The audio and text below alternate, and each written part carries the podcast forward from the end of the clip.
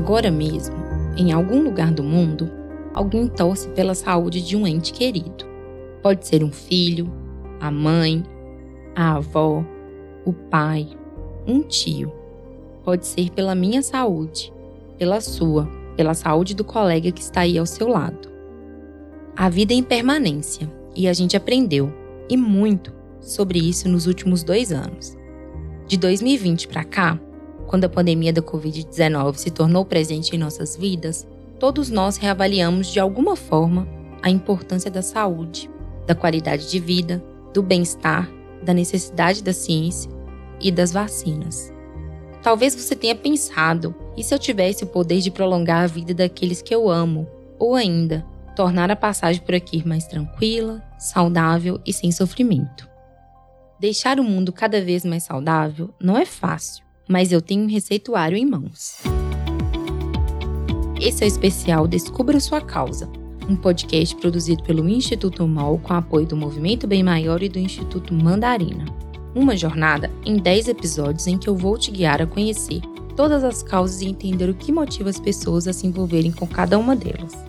Eu sou Júlia Cunha e trago a causa amada em 10 episódios. Vamos descobrir o que as cartas dizem sobre a sua causa?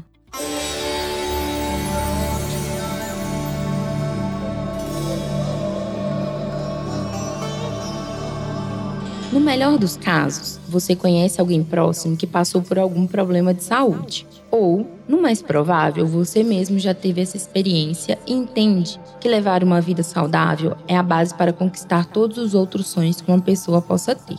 Saber de gente que passou meses esperando uma internação tira você do sério. Histórias de crianças enfrentando um câncer te levam a lágrimas. Você é do tipo que entende a importância da saúde como requisito para viver bem tanto que sempre faz questão de ajudar quem está doente, às vezes doando, literalmente, seu sangue.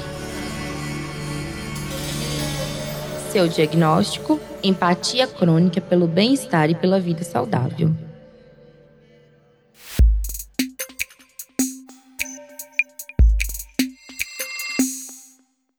Brasil 2015. O país enfrenta o maior problema de saúde pública até aquele momento. Uma notícia se espalha sem que ninguém tenha informação. Nem médicos, nem pesquisadores. Não tem remédio, não tem vacina, não tem literatura. Mas tem sim as piores perspectivas sobre o futuro. Eu, por outro lado, estava aguardando a minha segunda gestação. Feliz, inteira. Até essas duas realidades se cruzarem. No dia 14 de dezembro de 2015, Gabriela nasceu. Foi um dia mágico, foi um alívio. Eu lembro do cheiro daquele dia. Eu, com ela no, escola, no colo, só tinha uma certeza: que o mundo era pequeno para nós duas e queríamos usar de todas as nossas forças para melhor, melhorar a qualidade de vida dela e de todas as crianças. Acho que você já sabe qual a carta de hoje, não é mesmo? Ela mesma, a cura, a nossa carta que fala sobre causas relacionadas ao acesso à saúde e bem-estar, pesquisa e ciência. Em 2015, o Brasil enfrentou um grande problema de saúde pública, antes da Covid, quando descobrimos as consequências que o Zika vírus causava para gestantes. O número de crianças nascidas com microcefalia disparou e uma grande nuvem de incerteza se instalou. Joana estava grávida nessa época. Teve Zika e sua filha Gabriela nasceu com a Síndrome Congênita do Zika vírus. E sua vida se transformou a partir dessa experiência.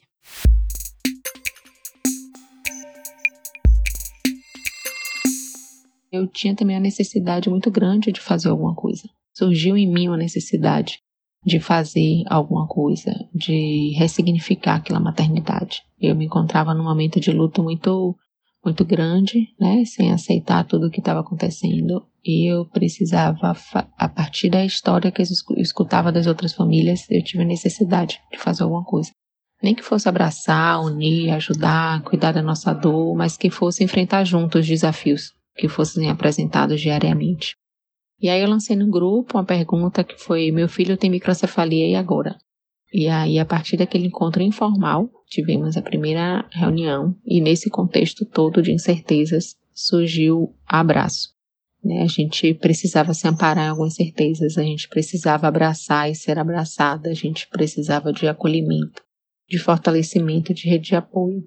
E algumas certezas que a gente tinha era que a gente precisava ficar junto e que poderíamos compartilhar nossas experiências, nossos aprendizados, nossas dificuldades e ter clareza do que era preciso fazer.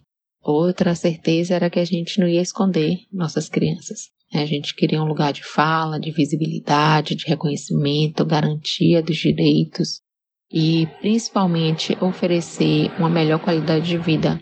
E aí Abraço veio se tornando a representação desse encontro.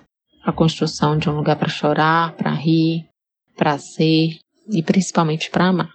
Né? E aí, quando a gente se abraçou em prol de nossas crianças, a gente sentiu prevalecer um amor dentro da gente, que impulsiona, que mobiliza, nos faz manter a cabeça erguida e afirma também as nossas motivações.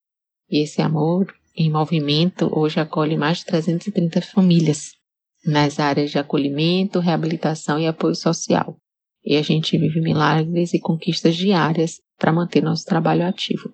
Nós Hoje temos conseguimos uma sede própria e fazemos esse trabalho de reabilitação multidisciplinar gratuita. Já oferecemos mais de 15 mil atendimentos para essas crianças, além de todos os eventos de pertencimento, de acolhimento e de cuidado, que é a base do nosso trabalho. No Brasil, existem aproximadamente 862 mil ONGs na área da saúde, que atuam em diferentes áreas que vão desde o tratamento à pesquisa e prevenção. E esta é também uma causa que concentra grande parte dos voluntários brasileiros. Segundo dados da pesquisa Voluntariado Brasil 2021, das 57 milhões de pessoas voluntárias no país, ao menos 47% atuam na área da saúde e bem-estar.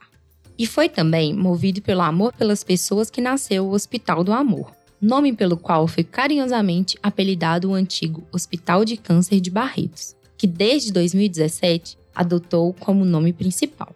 A instituição, fundada por um pequeno grupo de médicos que, sensibilizados pela necessidade da população, abraçou a causa. O Tiago Linhares, coordenador de campanha de captação de recursos, é quem conta pra gente como é esse trabalho. Ouve aí. O hospital foi fundado em 1962 a fundação foi feita pelo Dr. Paulo Prata e a doutora Sila Duarte Prata. Eles eram médicos formados pela USP de São Paulo e decidiram a criação de um hospital no interior para atender essas pessoas que não tinham acesso à saúde com dignidade nem com humanização. Então, eles decidiram retornar à cidade, fundaram o Hospital de Câncer de Barretos em 1962. O hospital foi crescendo cada vez mais. Em 1989, o hospital começou a passar por crises financeiras devido às mudanças econômicas que o país passava. E em 1989, o senhor Henrique Prata, filho da doutora Sila e do doutor Paulo Prata, iria assumir o hospital, mas com a questão de encerrar o hospital, fechar o hospital. E um dos médicos que trabalhava na época chamou ele, mostrou uma sala para ele e falou: se nessa sala eu tiver um foco de luz, que custa por volta de 10 mil dólares, eu consigo salvar 200 pessoas, 300 pessoas e reduzir essa fila. E como o senhor Henrique fala, nesse momento foi a providência que apareceu na vida dele e ele decidiu que essa seria a causa da vida dele. Então, ele, juntando com alguns agropecuários da região, decidiu acionar isso e continuar esse legado do pai. Ele voltou para casa para conversar com o pai e falou: pai, eu quero ver o mapa da história do hospital, o mapa da construção desse terreno, dessa estrutura que o senhor pensa. E o doutor Paulo falou: não, mas o senhor, você falou que ia fechar o hospital, por que você quer continuar? Não, porque mesmo sendo, não sendo médico, eu posso salvar vidas. Então eu quero continuar isso e eu quero fazer isso acontecer.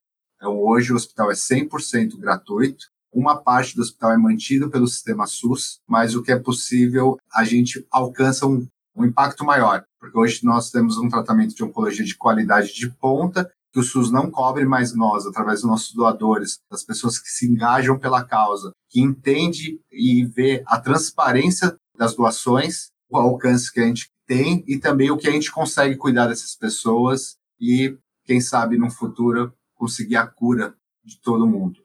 Mas se não for possível a cura, mas que a gente possa dar dignidade e ser um tratamento humanizado, que é um dos momentos mais complicados da vida da pessoa. A doença não é uma doença tranquila, não é uma doença de um tratamento curto, é um tratamento de médio a longo prazo e o hospital se preocupa muito com isso. A gente está falando de uma família, então todos os nossos pacientes a gente considera como familiares nossos e tudo que for de melhor e for possível nós vamos alcançar e vamos lutar para poder dar esse atendimento para esses pacientes da melhor forma possível. Pessoalmente, eu tenho um, um contato muito grande com, com, o hospital. Um resumo como eu vim parar. Eu não sou de Barretos, eu sou de São Paulo. A minha formação, eu sou advogado de formação e minha esposa, ela é uma ex-paciente oncológica. Há 30 anos atrás, minha esposa descobriu uma leucemia, um caso raro de leucemia. Na época não era possível o tratamento, é, o transplante de medula ainda estava iniciando e não existia um banco de medulas no Brasil. O médico que tratou dela no início do tratamento foi o Dr. Luiz Fernando Lopes, que é o diretor do Hospital Infanto Juvenil. E naquela época, a minha esposa tinha só uma possibilidade muito baixa de um tratamento experimental nos Estados Unidos. Então, ela tinha uma porcentagem menor de 5% de sobrevida. E ela foi para os Estados Unidos fazer essa, esse transplante. Foi feito um transplante aplo, que é com um dos pais só, mas sem a, a possibilidade de 100% de compatibilidade. É, era um, um experimento e acho que Deus colocou a luz e deu certo isso. Hoje a gente faz esse transplante aplo no hospital de uma forma normal, mas há 30 anos atrás não existia. Minha esposa decidiu escolher a área da saúde, decidiu fazer pediatria, fez a pediatria em São Paulo, a residência, e decidiu fazer a residência de oncopediatria. A gente era recém-casado, tinha apenas quatro meses, quando ela me falou, ó, passei na prova, eu vou para Barretos. É, eu falei, vamos. Eu acho que é, uma, é um exemplo de vida que eu sigo, de poder fazer para o próximo o que foi feito para ela. E a questão dessa humanização era uma coisa que não existia anteriormente. Ela teve que, através de campanhas na época, conseguir valores para poder fazer esse tratamento. E hoje ela é oncopediatra aqui no hospital. Ela atende pacientes que passaram pela situação dela, dão esse poder de para as famílias de que a cura é possível. Então, eu tenho hoje para mim do lado pessoal que o Hospital de Amor é uma coisa maior do que eu esperava. Eu nunca imaginei trabalhar no hospital. Até tinha um pouco assim de afastamento, hospital, meio complicado mas hoje eu tenho a visão de que o que eu faço é muito importante. A minha esposa mesmo fala que o que eu consigo, através da captação, de engajar as pessoas a participar disso, esse movimento de cultura de doação, não só para o hospital, eu acho que a gente tem que pensar nesse movimento como uma coisa que a gente alcance todo o terceiro setor, todas as instituições que precisam. Eu salvo mais vidas do que ela. Ela fala assim: o que você consegue é o que dá de recurso para que eu e todos os outros médicos do hospital consigam dar um atendimento e dar uma sobrevida ou a cura para essas crianças. Muito inspirador, né? Eu tenho certeza que essa causa tocou o seu coração, mas sei também que seu coração é grande o suficiente para acolher todas elas. Por isso fica o convite. Vai lá no site www.descubrasuacausa.net.br Faça o teste e se inscreva na newsletter para receber conteúdos todos os meses e se engajar na sua causa do coração. Há muitas possibilidades e nós te contamos algumas em nosso Instagram, arroba Descubra Sua Causa. Esse podcast é uma produção do Instituto MOL com apoio do Movimento Bem Maior e do Instituto Mandarina. A produção, roteiro e coordenação são de Ana Ju Rodrigues. O design é da Glaucia Ribeiro e minha apresentação, Júlia Cunha. A edição de som é da Bicho de Goiaba Podcasts. Eu te espero por aqui para trazer a sua causa amada o quanto antes.